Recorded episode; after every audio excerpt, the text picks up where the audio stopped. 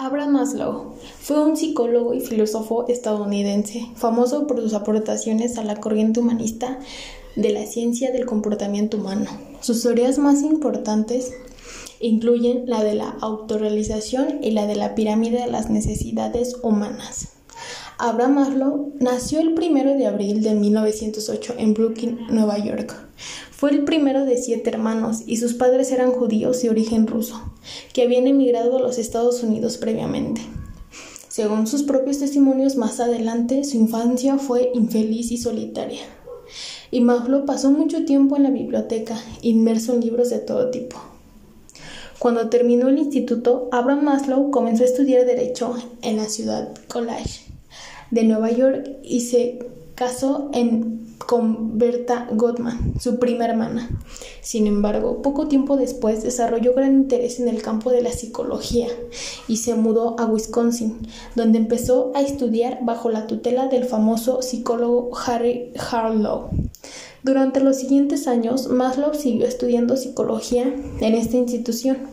Consiguió su grado su graduado en 1930, su máster en 1931 y finalmente su doctorado en 1934.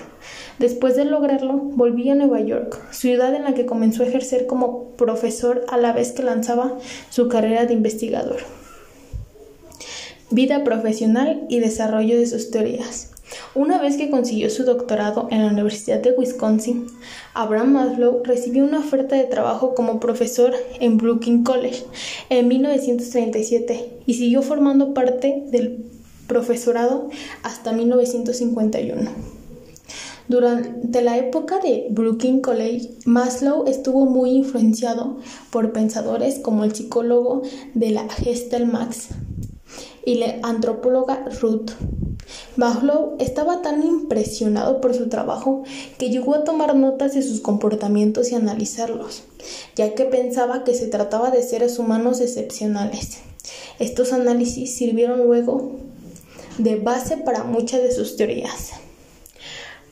Principales teorías y conceptos de Maslow. Psicología humana. Abraham Maslow fue de los fundadores y principales impulsores de la psicología humanista. La mayoría de corrientes psicológicas anteriores se habían centrado en el estudio de las patologías y los problemas mentales, y desde este enfoque se buscó acabar con esa mentalidad. Así Maslow quería aprender lo que significaba tener una buena salud mental y pensaba que cada individuo tiene su interior todos los recursos que necesitaba para estar bien y alcanzar la autorrealización. Algunos de los principios más importantes de esta corriente son los siguientes. Lo más importante para comprender a una persona es examinar su estado actual. Así para los humanistas entender el pasado o predecir el futuro no era demasiado importante. Para alcanzar un buen estado de salud mental, los individuos tienen que asumir las responsabilidades de sus actos, sin importar si estos son positivos o negativos. Los seres humanos somos valiosos simplemente por existir. Ninguna acción negativa puede eliminar este valor intrínseco de las personas. Este punto es muy importante porque da a entender que desde que nacemos somos importantes hasta que nos morimos. La meta más importante de la vida es lograr el crecimiento personal y el autoconocimiento para las humanistas. Solo podemos ser realmente felices a través de una constante automejora y de un proceso de comprensión de uno mismo. Jerarquía de las necesidades humanas. Posiblemente la aportación más conocida de Abraham Maslow es el campo de la psicología en su jerarquía de las necesidades humanas. Para este autor, las personas tenemos una serie de necesidades que se nos van presentando de manera ordenada, de tal forma que no podemos concentrarnos en una hasta que no hayamos podido resolver las del nivel anterior. A menudo esta teoría, representada con la famosa pirámide de las necesidades de Maslow, pero lo cierto es que este autor nunca utilizó esta metáfora para referirse a su teoría. De hecho, en su trabajo afirmaba que las necesidades son relativamente fluidas y que varias pueden presentarse de manera simultánea en una sola persona. Esta teoría era importante para Maslow, ya que este autor consideraba que resolver las necesidades de cada nivel era la única manera de avanzar en la vida y eventualmente conseguir la autorrealización. Sin embargo, más tarde se dio cuenta que satisfacer las necesidades no era suficiente para llegar a este nivel. Mm, las listas de niveles empieza por abajo y termina en la parte de arriba que es la punta de la pirámide. Hasta abajo son las biológicas, segundo es la seguridad, tercero la afiliación, cuarto el reconocimiento y quinto la autorrealización. Las, necesidades humanas se distribuyen según Maslow en varios niveles, que a menudo son representados de forma de pirámide. Aunque existen algunas variaciones de esta teoría, lo más habitual se distingue entre los siguientes niveles. Necesidades fisiológicas. Son todas aquellas relacionadas con la supervivencia física e incluyen elementos como la comida, la bebida, el sueño, el sexo o la homeostasis. Nivel de seguridad. Tienen que ver con la protección contra fenómenos del entorno. Incluirá algunas necesidades como la búsqueda de un refugio y la creación de cierta estabilidad. Amor y pertenencia. Una vez que la persona ya tiene garantizada la supervivencia, como para buscar la conexión con otros individuos y la creación, la creación de relacionarse establemente con las demás personas.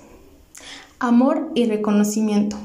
Cuando la persona ya ha estado relacionada con los demás, puede empezar a valorarse a sí misma y apreciar aquello que ha conseguido. Generalmente busca ser reconocido por los demás y alcanzar ciertos niveles de estatus. Las necesidades cognitivas. En este nivel el individuo busca estimular la mente y la comprensión y explorar su entorno que lo rodea. La armonía. El penúltimo nivel incluye metas relacionadas con la búsqueda de la belleza, el orden y la armonía. Y por último, y el más importante, la autorrealización. Las personas que han cumplido las necesidades de los niveles anteriores buscarían alcanzar en estado de armonía y comprensión que estaría ligado al alcance de todo su potencial. Él decía que para cumplir la última el último nivel de la pirámide era necesario que empezaran desde abajo para poder encontrarse con la última y así poder sobrellevarlo como iba y decía que tendrían una mejor paz en su interior. Mm, y pues sí, dice que también aportó, aportó muchas cosas para la administración. Algunas de ellas fueron Maslow exploró el comportamiento laboral e intentó predecir cómo funcionaba y qué detonantes influían en el mismo. También desarrolló el concepto de eupsquía, una utopía que significaba la capacidad de todos los miembros de una sociedad de autorrealizarse. Esto se aplicó a la administración como una forma de gestión humana. También dijo que entendía que parte de esta realización, autorrealización, era conseguir que el empleado asimilara el trabajo como parte de su identidad personal. Y también influyó mucho para que la psicología humanista formara parte de la gestión administrativa.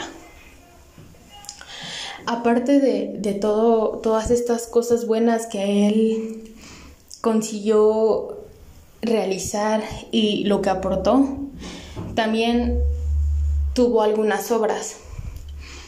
Además de su labor como investigador e impulsor en la psicología humanista, Abraham Maslow publicó numerosas obras a lo largo de su vida. Algunas de las más importantes fueron las siguientes.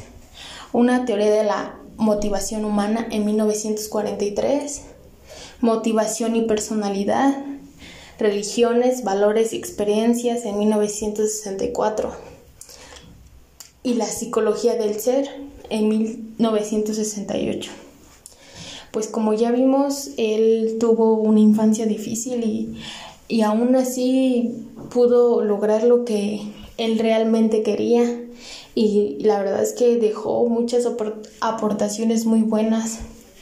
Ahorita que probablemente a mucha a mucha gente le, le pueda servir este y pues nada eh, hay que aplicarlo en nuestras vidas para poder ser mejores personas y darnos cuenta de lo que de lo que valemos.